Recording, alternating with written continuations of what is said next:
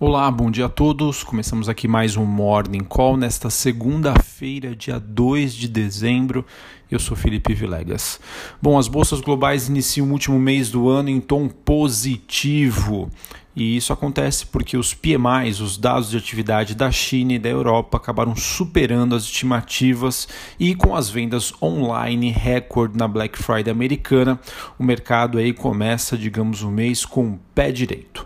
Bom, falando ainda um pouquinho sobre o destaque do final de semana, que ficou para a recuperação do PMI da China. E PMI, digamos, é um termômetro para os índices de atividade industrial e do comércio, e que sem dúvida alguma é um dos principais vetores da sustentação deste movimento de alta desta segunda-feira. O PMI da China de novembro, um dos indicadores mais coincidentes e importantes da economia local, apresentou uma recuperação acima das estimativas. PMI de manufaturas de novembro subiu de 49,3 para 50,2 ante uma, uma expectativa de que o número tivesse vindo em 49,5, ou seja, muito bom. E o PMI de serviços também superou a previsão com um número de 54,4, assim como o PMI de caixinha manufatura, que alcançou 51,8 foi a primeira vez que o PMI industrial superou a marca de 50. Só para vocês terem uma ideia, quando esse indicador fica acima de 50, mostra uma evolução, né? mostra um crescimento das atividades. Se o número vem abaixo de 50, representa aí uma contração, ok? Então foi a primeira vez que a marca superou os 50 desde o mês de abril, indicando uma expansão e também aumento da demanda externa.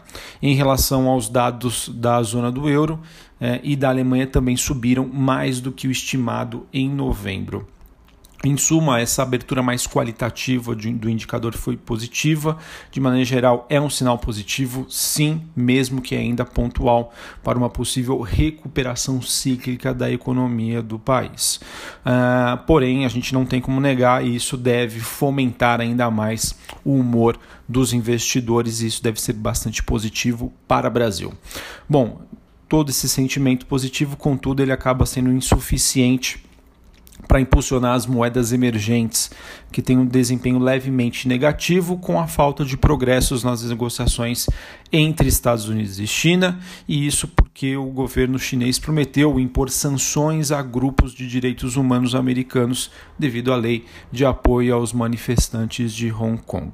Sobre as commodities, o petróleo tem uma alta nesta segunda-feira, depois de despencar mais de 5% na semana passada. Essa notícia de recuperação do petróleo acontece depois que o Iraque sinalizou cortes mais profundos de produção antes do encontro da OPEP+. O cobre sobe com os dados chineses e outros metais recuam em Londres. Esses sinais de melhora da economia global, eles devem ser monitorados hoje com a divulgação dos dados de ISM e PMI dos Estados Unidos. ISM divulgação às 11 45 e ao meio-dia os dados de ISM. Lembrando que nesta sexta-feira, é, dia aqui, deixa eu pegar no calendário, dia 6 de dezembro, serão divulgados os dados de payroll, criação de vagas de emprego nos Estados Unidos, um relatório muito importante. Bom, enquanto isso, aqui no Brasil, o grande destaque dos noticiários do final de semana foi a forte Black Friday que nós tivemos. Pois é, de acordo com a empresa Compre e Confie, as vendas subiram 31%, atingindo a marca de 3,8 bilhões de reais. Já em relação à consultoria EBIT, né, o comércio eletrônico, eletrônico brasileiro faturou um pouquinho menos, 3,2%, registrando um crescimento de 23,6%. Enfim, né, apesar de os números estarem diferentes. Houve sim, um, a gente pode considerar um sucesso aí a Black Friday deste ano e acredito que o setor é, de comércio, né, empresas do e-commerce, devem refletir esse movimento nesta segunda-feira. Bom, uh, além disso, né, o Itaú Unibanco somou mais de 45 bilhões de reais em transações, foi um recorde para o banco nesta Black Friday, ok? Bom, pessoal, é, acredito então que isso deve impulsionar os negócios, mas vamos ver, né? Não, isso não é uma garantia de que as ações vão subir hoje, isso porque elas já subiram bastante na semana passada. Pode ser que esse movimento continue, ou pode ser que aconteça hoje o famoso sobe no boato, cai no fato. Não porque o dado tenha vindo ruim, não, muito pelo contrário, veio muito positivo, mas o mercado aí pode passar por dia de ajuste, ok? Então o noticiário é positivo, criamos então uma visão positiva, ainda tem o Natal, né, aqui no final do mês, então vamos aguardar.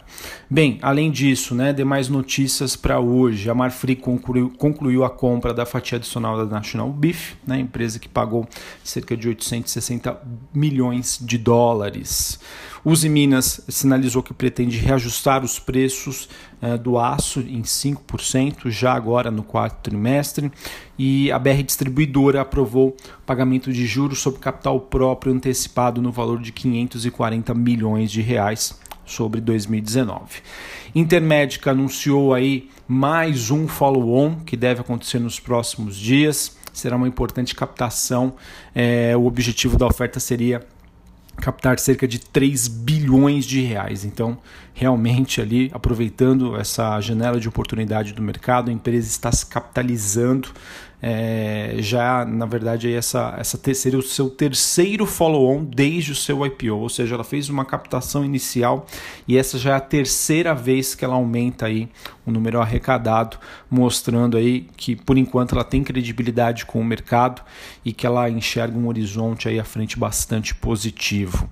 Bom, outra empresa que seguindo essa onda de follow-ons, IPOs, Tivemos aí a incorporadora Yu, que deu partida aí na sua abertura de capital prevista para metade de 2020.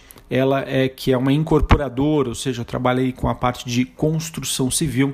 É, a princípio, a empresa espera arrecadar cerca de 2 bilhões de reais.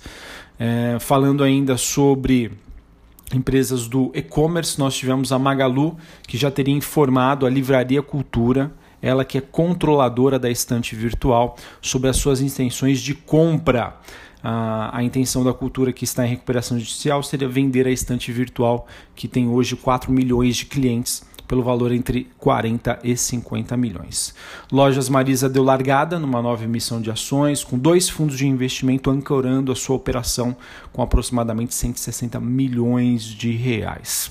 Hoje a Oi, antes da, da abertura do mercado, deve divulgar os seus dados de balanço referente ao terceiro TRI depois que ela precisou adiá-lo para completar o processo de auditoria dos exercícios de 16, 17 e 18, tá? junto a SEC seria, ou seja, a CVM americana. E para finalizar aqui, o BNDES disse que pretende vender cerca de 38,8 bilhões de reais em ações no próximo ano. O plano é vender a segunda tranche das ações da JBS, uma fatia da Petrobras, da Copel e da Tupi juntas representam 30,8.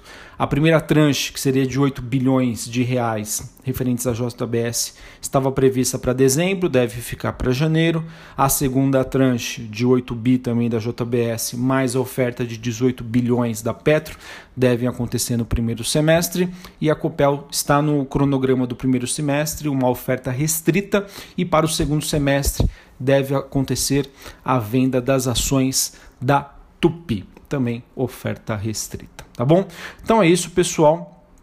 Acho que essas são as principais notícias aí do dia. O mercado segue bastante agitado e pelo menos, né, devemos começar aí o mês com o pé direito, dado aí esses fortes dados de recuperação da economia chinesa, pelo menos no mês de novembro. Perdão, no novembro não, no mês de isso, acho outubro, novembro, exatamente.